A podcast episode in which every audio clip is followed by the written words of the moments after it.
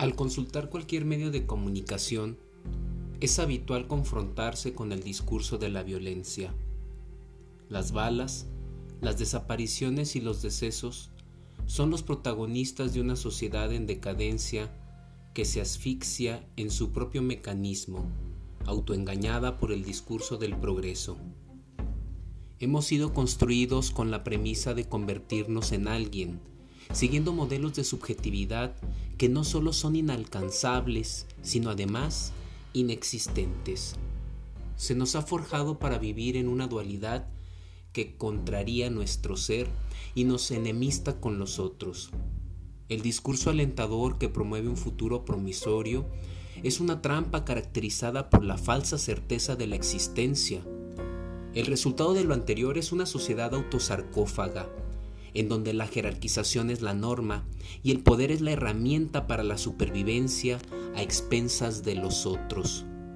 Se debe pasar sobre los demás, pues no representa nada y todo está validado si el objetivo a cumplir es el éxito. En este tipo de sociedad, la identidad de los individuos se convierte en una condicionante en lo que respecta a las experiencias específicas de vida. Por lo anterior, la mujer ha sido relegada por la historia, su narrativa minimizada y su cuerpo condenado al cautiverio.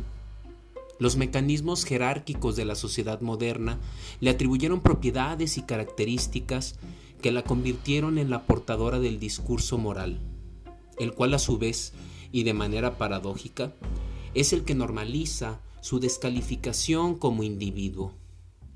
Según información del Secretariado Ejecutivo del Sistema Nacional de Seguridad Pública, 2.240 mujeres fueron asesinadas de mayo a junio del presente año.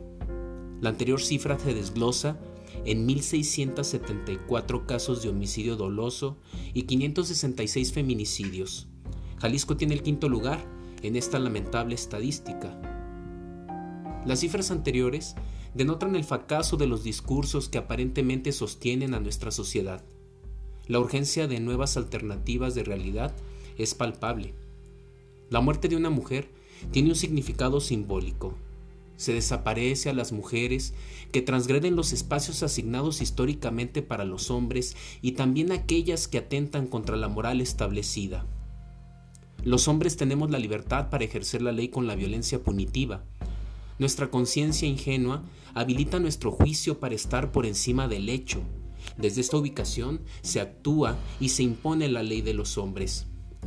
Pero esta violencia letal en contra de las mujeres se perpetúa. Es un crimen expansivo que trastoca a otros individuos cercanos a la víctima, la madre, el padre, las hijas y los hijos. Ellos y ellas han sido nombrados, son las víctimas secundarias del feminicidio, pero con la asignación del nombre pareciera que viene acompañado el olvido social y por ende el institucional. A pesar de la evidencia estadística con la cual se puede identificar una situación grave, la respuesta de los encargados de las instancias de gobierno es muy limitada.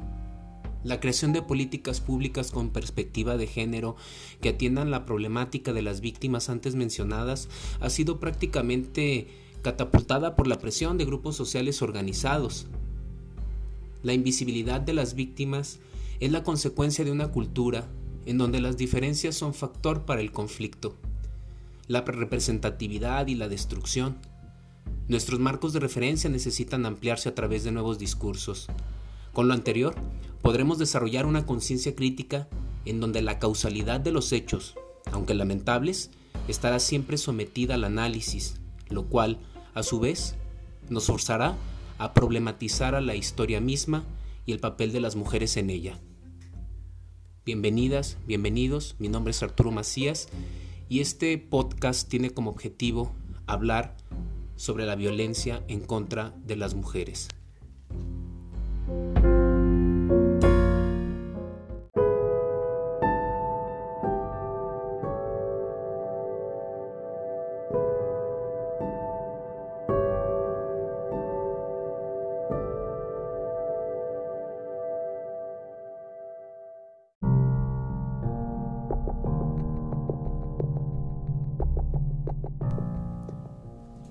El etiquetamiento de las personas teniendo como base las características biológicas ha violentado la perspectiva de vida de los cuerpos.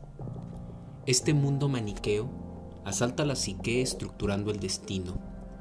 La configuración arquetípica social construye la realidad en donde las subjetividades diferentes a los parámetros establecidos no son permitidas, de hecho, son señaladas, castigadas y desafortunadamente en múltiples casos destruidas. La persona que transita por este mundo está hendida. La lucha interna que se lleva a cabo en el interior de su conciencia le impide materializar su verdadera subjetividad. Para Sterling, etiquetar a alguien como varón o mujer es una decisión social. Nuestra concepción del género afecta al conocimiento sobre el sexo.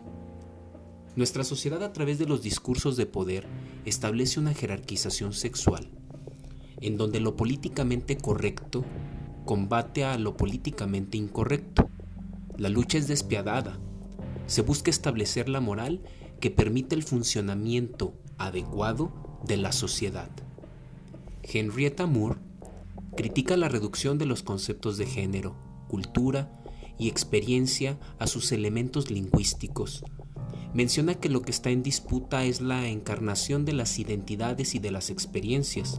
Por ende, la experiencia no es individual e inmutable, sino social y procesal. Cuanto más se busca un cimiento físico para el sexo, más evidente es el hecho de que el sexo no es una categoría que se sustente en lo físico. La deuda histórica que se tiene con las mujeres es muy grande.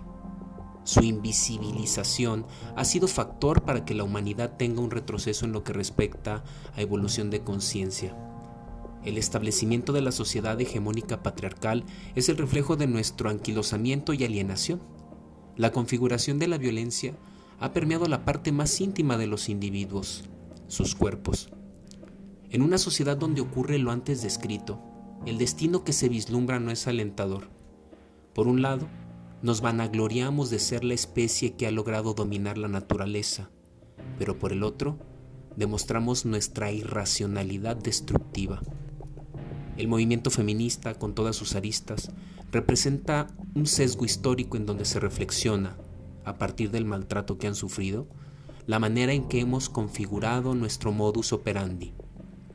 La deconstrucción cultural propuesta por el feminismo es una necesidad inmediata con la cual se podría empujar a la estructuración de una nueva cultura. Joan Scott argumenta que los historiadores no deben dar por sentado que la experiencia del individuo tiene un sentido evidente, sino que deben hacer un esfuerzo por intentar deconstruir los mecanismos de los procesos complejos y cambiantes por los que se asignan, adoptan, construyen y se estigmatizan identidades, debido a que dichos procesos han pasado inadvertidos. La imposición de un sistema sexogénero polariza la sociedad, altera nuestra percepción y comprensión de los otros, los sesgos de certeza alimentan la megalomanía de las clases dominantes, las cuales se adjudican la verdad absoluta. Dicha verdad es incrustada en los cuerpos a manera de cultura, palabra poderosa dado el aspecto histórico y temporal que la sostiene. La repetición de rituales dota la cultura de una esencia inmutable y sagrada. De esta manera, se justifica cualquier práctica que permita la perpetuación de la organización del grupo.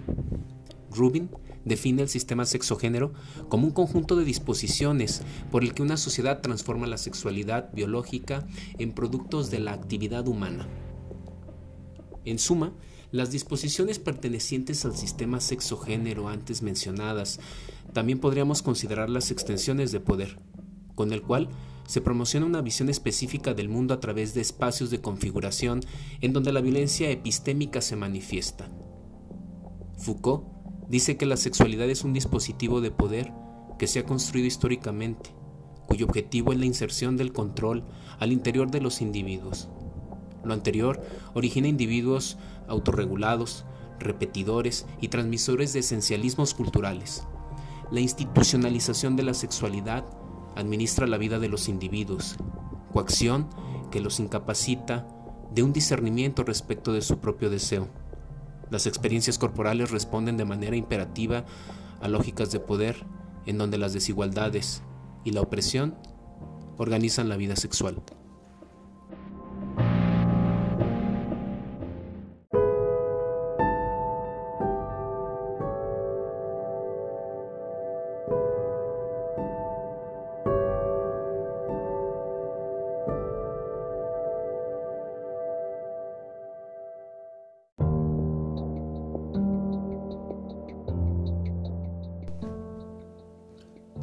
Las estadísticas están llenas de datos que documentan los distintos niveles de violencia que sufren las mujeres, como si lo femenino tuviera un letrero de acceso libre a cualquier tipo de agresión.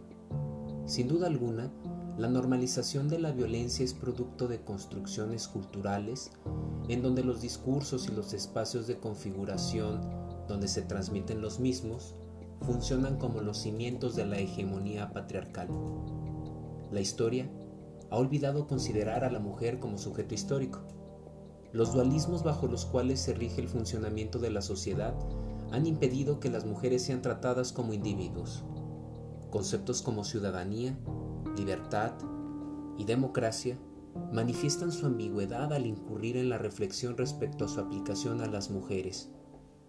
La violencia directa que experimentan está legitimada por los distintos elementos que conforman la cultura. Se nos han inculcado, a través de los espacios de configuración, valores y normas relacionados con la opresión. Esta última polariza y aliena debido a que se abona al desarrollo de dinámicas contrarias a la solidaridad. Los que no cumplen con los parámetros culturales son dignos de señalamiento y castigos de los otros. Para Elster, las normas sociales funcionan a través de las emociones de la vergüenza en quien las transgrede y el desprecio en el observador de la transgresión. Una vez que se las ve como importantes, las normas se convierten en importantes reguladores del comportamiento.